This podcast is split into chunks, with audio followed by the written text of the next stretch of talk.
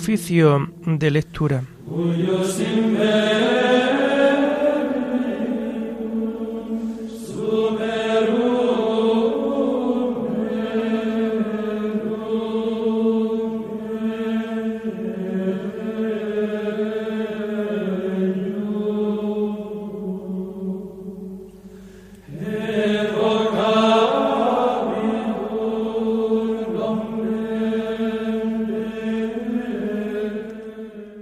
Comenzamos el oficio de lectura de este lunes 18 de julio del año 2022, lunes de la decimosexta semana del tiempo ordinario.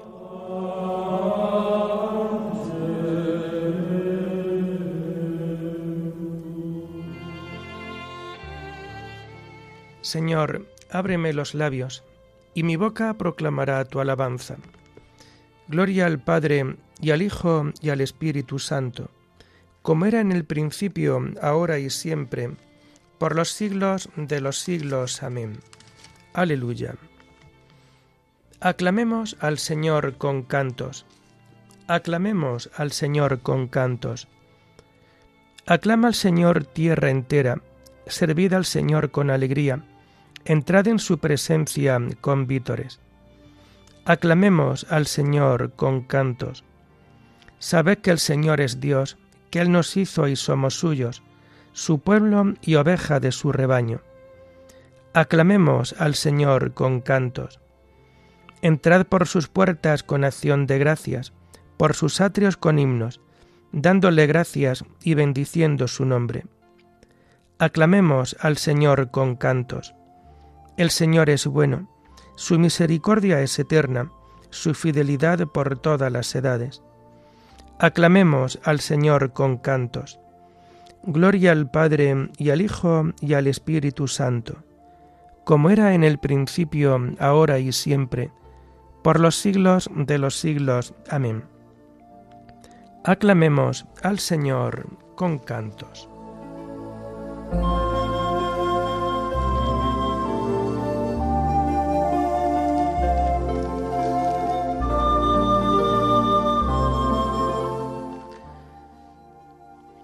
Tomamos el himno de las laudes del lunes de la cuarta semana del Salterio y que encontramos en la página 999.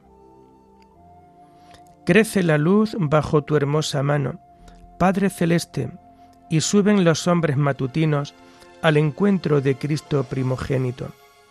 Él hizo amanecer en tu presencia y enalteció la aurora cuando no estaba el hombre sobre el mundo para poder cantarla.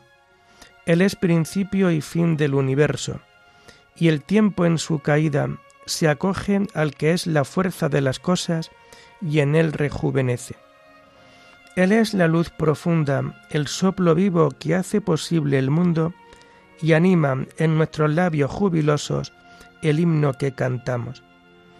He aquí la nueva luz que asciende y busca su cuerpo misterioso. He aquí, en el ancho sol de la mañana, el signo de su gloria. Y tú, que nos lo entregas cada día, revélanos al Hijo, potencia de tu diestra y primogénito de toda criatura. Amén.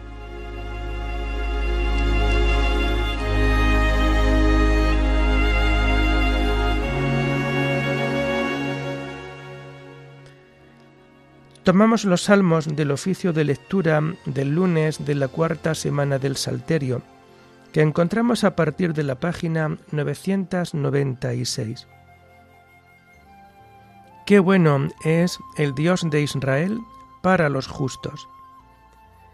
Qué bueno es Dios para el justo, el Señor para los limpios de corazón.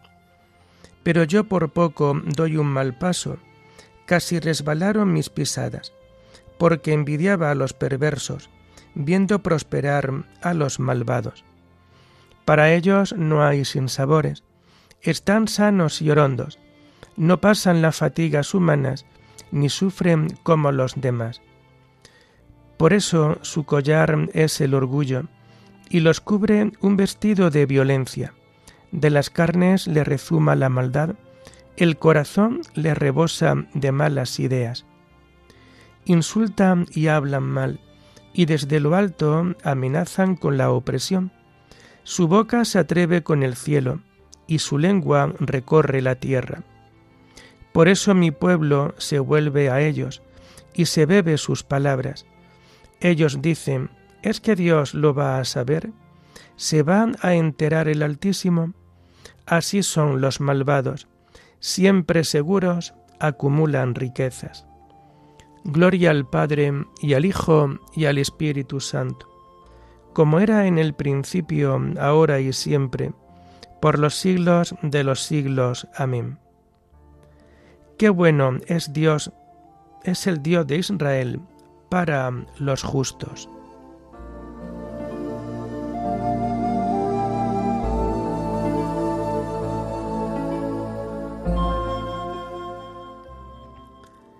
Su risa se convertirá en llanto y su alegría en tristeza.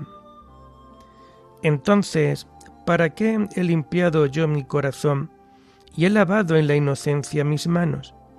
¿Para qué aguanto yo todo el día y me corrijo cada mañana? Si yo dijera, voy a hablar como ellos, renegaría del estirpe de tus hijos. Meditaba yo para entenderlo, pero me resultaba muy difícil, hasta que entré en el misterio de Dios y comprendí el destino de ellos. Es verdad, los pones en el resbaladero, los, precipitas en la ruina. En un momento causan horror y acaban consumidos de espanto. Como un sueño al despertar, Señor, al despertarte desprecias sus sombras. Gloria al Padre, y al Hijo, y al Espíritu Santo, como era en el principio, ahora y siempre, por los siglos de los siglos. Amén. Su risa se convertirá en llanto, y su alegría en tristeza.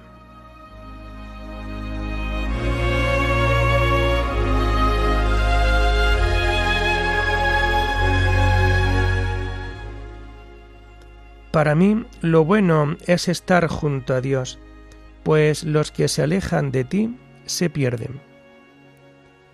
Cuando mi corazón se agriaba y me punzaba mi interior, yo era un necio y un ignorante, yo era un animal ante ti. Pero yo siempre estaré contigo. Tú agarras mi mano derecha, me guías según tus planes, y me llevas a un destino glorioso. ¿No te tengo a ti en el cielo? Y contigo, ¿qué me importa la tierra? Se consumen mi corazón y mi carne, por Dios mi lote perpetuo. Sí, los que se alejan de ti se pierden. Tú destruyes a los que te son infieles. Para mí lo bueno es estar junto a Dios, hacer del Señor mi refugio y contar todas tus acciones en las puertas de Sión. Gloria al Padre y al Hijo y al Espíritu Santo, como era en el principio, ahora y siempre, por los siglos de los siglos. Amén. Para mí, lo bueno es estar junto a Dios, pues los que se alejan de ti se pierden.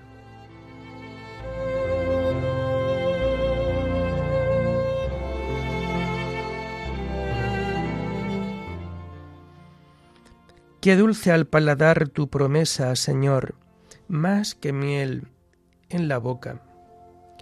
Las lecturas de este lunes de la decimosexta semana del tiempo ordinario las encontramos a partir de la página 441. La primera lectura está tomada de la segunda carta a los Corintios. ¿Por qué cambió el apóstol sus planes de viaje?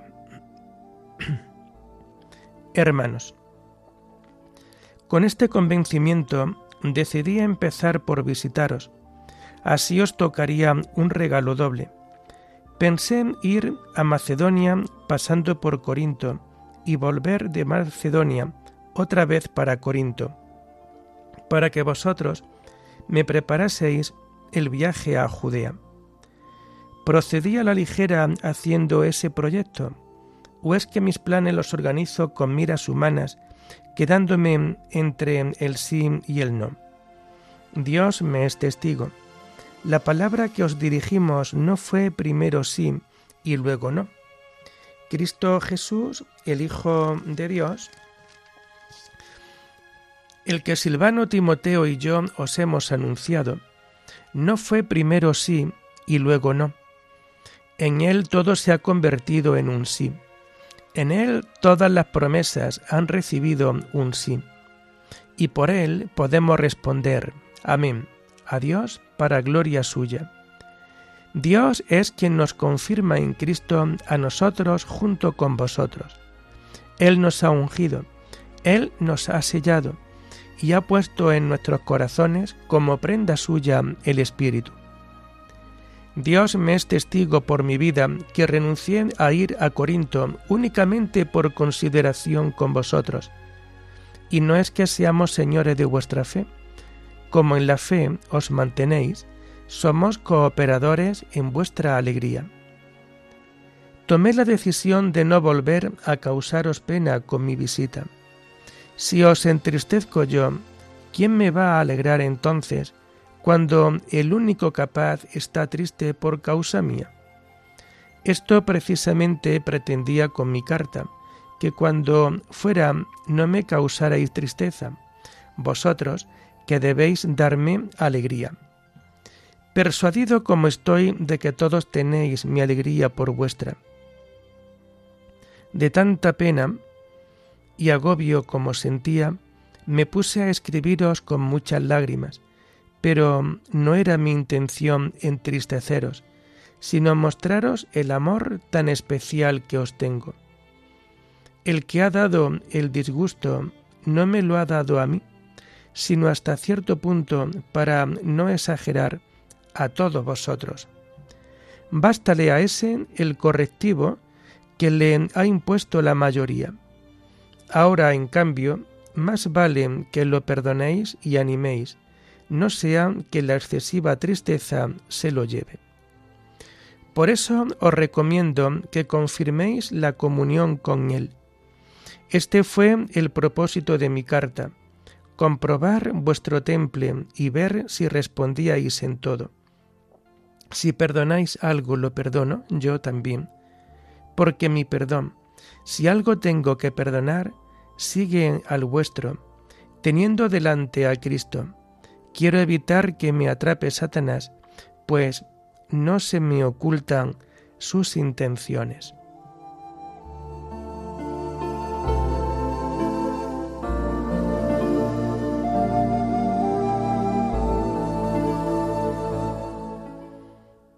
Dios es quien nos confirma en Cristo. Él nos ha ungido, Él nos ha sellado y ha puesto en nuestros corazones como prenda suya el Espíritu. El Señor nuestro Dios hizo alianza con nosotros, cara a cara habló con nosotros, y ha puesto en nuestros corazones como prenda suya el Espíritu.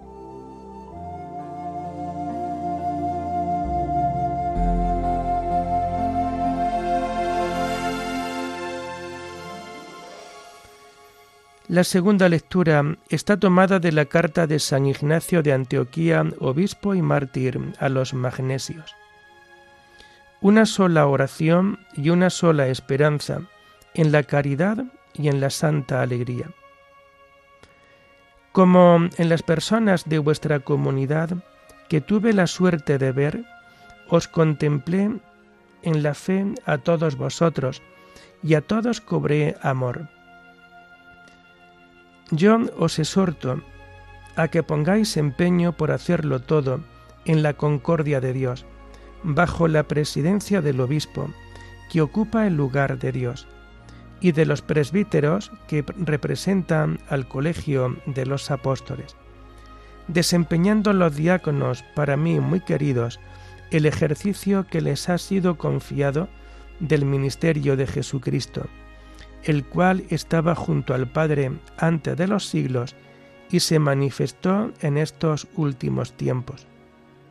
Así pues, todos, conformándoos al proceder de Dios, respetaos mutuamente, y nadie mire a su prójimo bajo un punto de vista meramente humano, sino amaos unos a otros en Jesucristo en todo momento. Que nada haya en vosotros que pueda dividiros, antes bien, formad un solo cuerpo con vuestro obispo y con los que os presiden, para que seáis modelo y ejemplo de inmortalidad. Por consiguiente, a la manera que el Señor nada hizo sin contar con su Padre, ya que formaba una sola cosa con Él. Nada, digo, ni por sí mismo ni por sus apóstoles, así también vosotros, nada hagáis sin contar con vuestro obispo y con los presbíteros, ni tratéis de colorear como laudable algo que hagáis separadamente, sino que, reunidos en común, haya una sola oración, una sola esperanza en la caridad y en la santa alegría, ya que uno solo es Jesucristo, mejor que el cual nada existe. Corred todos a una como a un solo templo de Dios, como a un solo altar, a un solo Jesucristo, que procede de un solo Padre, que en un solo Padre estuvo y a Él solo ha vuelto. No os dejéis engañar por doctrinas extrañas, ni por cuentos viejos que no sirven para nada. Porque si hasta el presente seguimos viviendo según la ley judaica, confesamos no haber recibido la gracia. En efecto, los santos profetas vivieron según Jesucristo. Por eso justamente fueron perseguidos, inspirados que fueron por su gracia para convencer plenamente a los incrédulos de que hay un solo Dios, el cual se habría de manifestar a sí mismo por medio de Jesucristo su Hijo, que es su palabra, que procedió del silencio, y que en todo agradó a aquel que lo había enviado. Ahora bien, si los que se habían criado en el antiguo orden de cosas vinieron a una nueva esperanza, no guardando ya el sábado, sino considerando el domingo como el principio de su vida, pues en ese día amaneció también nuestra vida, gracias al Señor y a su muerte ¿Cómo podremos nosotros vivir sin aquel a quien los mismos profetas, discípulos suyos, ya en espíritu, esperaban como a su Maestro? Y por eso, el mismo a quien justamente esperaban, una vez llegado, lo resucitó de entre los muertos.